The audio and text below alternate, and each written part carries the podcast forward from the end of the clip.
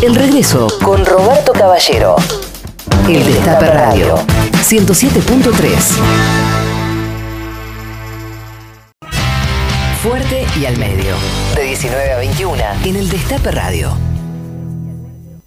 Por 224 votos eh, a favor, finalmente media sanción para el proyecto de ley de restauración de la sostenibilidad de la deuda externa en, dólares, ¿no? Este es una, a ver, noticia mm, buena, es una buena noticia, es una buena noticia, entre otras cosas, porque ese número, ese, ese número logrado finalmente conjuga no solamente el voto del Frente de Todos, sino también el voto de Juntos por el Cambio. Es una asunción de parte del macrismo, del radicalismo, de que lo que estuvieron haciendo estos cuatro años ha sido un verdadero desastre, porque precisamente la deuda no es sostenible porque se negoció en los términos en que el macrismo la negoció, tanto con los bonistas privados como con el Fondo Monetario. Presencialmente esto tiene que ver con los bonistas privados. Ahora, está muy bien, y esto hay que decirlo, en una jornada como la de hoy, que la oposición se haya comportado responsablemente, es algo para destacar, es algo para destacar. Tengo muchísimas cosas para decir sobre la ahora oposición que fue oficialismo hasta hace un mes y medio atrás. Y todas las cosas que tengo para decir son malas, sinceramente. Sinceramente. Lo empecé a decir allá en diciembre del 2015 y no me callé hasta diciembre del 2019. Pero hoy tengo que admitir y asumir que han votado de modo correcto.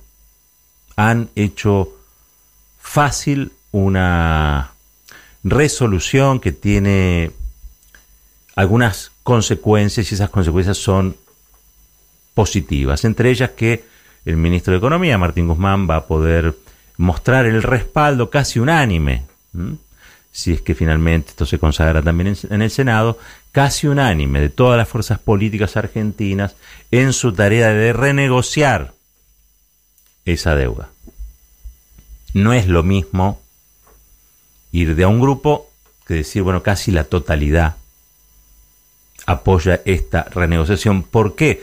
Porque detrás del eufemismo, detrás del eufemismo, de restauración de la sostenibilidad, cuántos poetas que hay, ¿no? Restauración de la sostenibilidad, en realidad lo que se está diciendo es que la deuda es impagable en los términos en que está pactada hoy. Por lo tanto, nuevos plazos, quita, periodo de gracia, todas estas cosas que se vienen barajando forman parte de una posibilidad de que esa deuda se pague y que no se pague con el hambre de las y los argentinos, que es lo único que importa. Me sale del estómago decir que esta deuda no ha sido contraída de manera legítima. Y sin embargo, tengo que admitir que la deuda se contrajo en estos últimos cuatro años en un gobierno horrible, en un gobierno neoliberal, en un gobierno de porquería, como el de Cambiemos o el de Juntos por el Cambio, pero que hay una continuidad jurídica en el tiempo del Estado y que la verdad el gobierno de Macri fue un gobierno constitucional y legal. Esta no es la deuda de la época de la dictadura cívico-militar, o si se quiere, la deuda que contrajo en los últimos cuatro años el gobierno de Macri es una deuda contraída bajo un gobierno democrático. Me encantaría reflexionar mucho sobre esto. ¿Por qué bajo un gobierno democrático, en el marco de la legalidad democrática, un gobierno pudo haber hecho el desastre que hizo? Porque es inédito lo que pasó, ¿eh? Tanto en volumen como en velocidad. No existió un periodo en la historia argentina donde el país se endeudara como se endeudó. No existió. Es inédito, es como una especie de récord. Y no solo eso, la deuda no es algo que atañe fundamentalmente a aquellos contemporáneos con el gobierno o con la administración que la contrajo, la deuda generalmente es algo que afecta a generaciones futuras. Y vaya si las afecta. Imaginen que todo el ajuste de los últimos años tuvo que ver con generar en el presupuesto un bonzón, un excedente para pagar los servicios de la deuda. No habría ajuste sin tamaña deuda. El neoliberalismo lo que hace es le saca dinero a la educación, le saca dinero a la salud, baja los salarios, esencialmente para que quede un excedente, para que quede liquidez que vaya a asegurar a los bonistas su negocio, un negocio, la verdad, iba a decir millonario, te quedas corto, te quedas corto. Las tasas que pagó el gobierno argentino por el dinero que adeudamos son grandes negocios para fondos de inversión, bonistas, bancos colocadores, y para nosotros se traduce en algo totalmente distinto, ¿no? La contracción, la retracción, el ajuste, da pobreza y el hambre que vimos, finalmente, a los ojos, en el último tiempo, o por lo menos, voy a decirlo, un sector de la sociedad se desayunó en el último tiempo,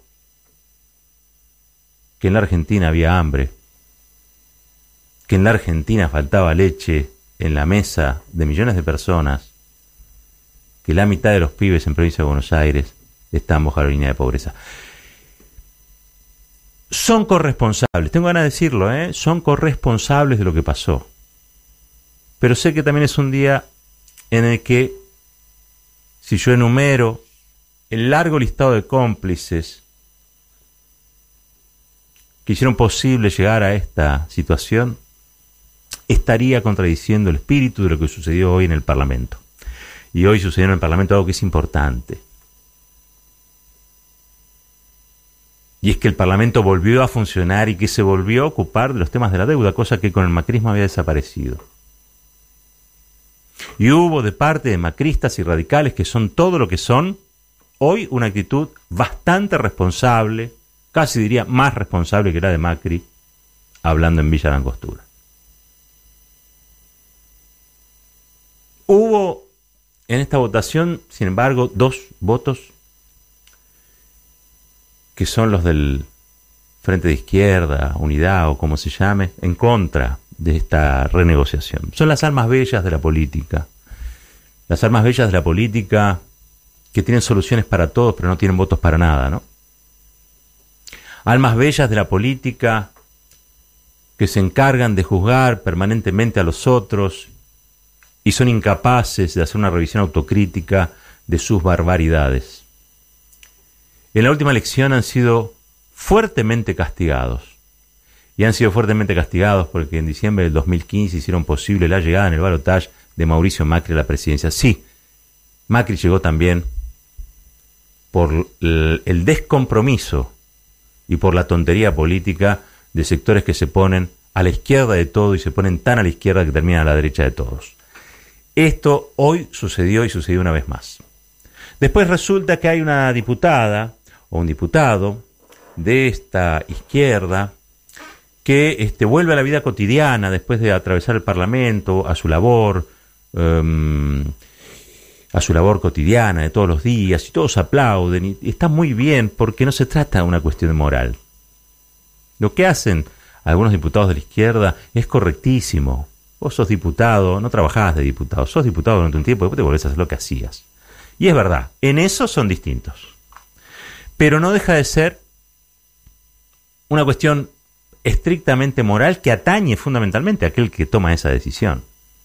No es que seas mejor diputado o seas mejor político por hacer eso. En todo caso, tendrás una ética o una moral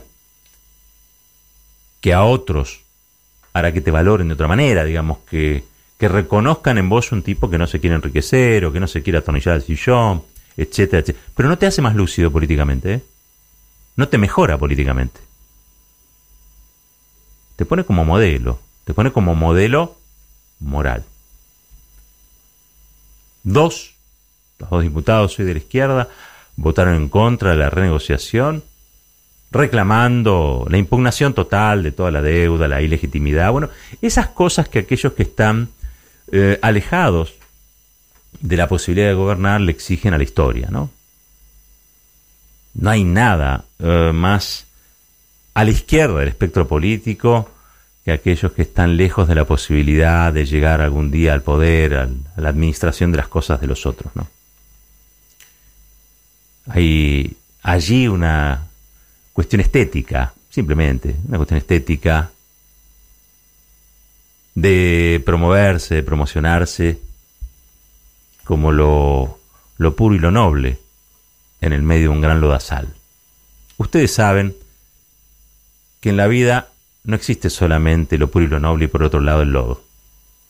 Hay matices, hay maneras, hay una amplia gama de posibilidades que no necesariamente siempre están en los extremos de las cosas.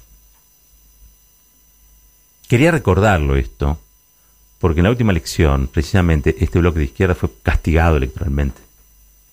Entre otras cosas porque hicieron posible que el neoliberalismo se instalara cuatro años, y ojalá nunca lo olvidemos.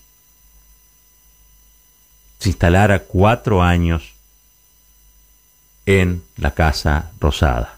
Algunos me proponen que ya es momento de pedirle cuentas a los integrantes del Frente de Todos que no que resistieron desde el comienzo, sino que apoyaron a Macri también durante los primeros dos años. Miren, voy a ser muy claro. Es verdad, durante dos años hubo gente, y un poquito más le diría, ¿eh? que tenían más ganas de ser macristas que cualquier otra cosa.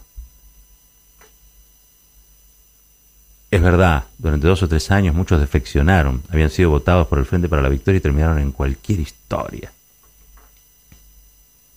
Pero ¿saben qué? Pasado el tiempo, con los resultados de las políticas que habían apoyado, un día decidieron tomar una decisión. Y esa decisión que tomaron fue fortalecer una herramienta electoral que desplazó al macrismo de la Casa Rosada, del gobierno, y que nos dio una posibilidad de discutir algo distinto al neoliberalismo. Podrán ser todo lo que son. Se habrán equivocado muchísimo. Pero hoy hacen lo correcto. Hace unos meses hicieron lo correcto. Hoy están tratando de darle un futuro a la Argentina distinto a la pesadumbre, al desconcierto, a la incertidumbre que proponía el neoliberalismo de Macri y sus aliados. Es decir, hicieron las cosas mal y hoy hacen las cosas bien. Pero parece que hay otros que no aprenden nunca. Parece que hay otros que tienen una gran coherencia en la equivocación. No hay nada rescatable, absolutamente nada rescatable en reivindicar la coherencia de un error. Lo que hizo hoy el Frente de Izquierda, aunque sean esos dos representantes de Frente de Izquierda, lo único que hace y plantea es una gran incomprensión de los problemas que tiene la Argentina. Podrán seguir reivindicándose como almas bellas de la política, podrán seguir reivindicándose como modelos morales de la política, pero en los hechos cotidianos, en las cosas que se deciden en el día a día de millones de personas, son tan responsables del hambre como aquellos que propusieron, promocionaron, apoyaron y fortalecieron las políticas de Mauricio Macri que nos llevaron al tacho de la historia. La reflexión tiene su tiempo, fuerte y al medio, con Roberto Caballero.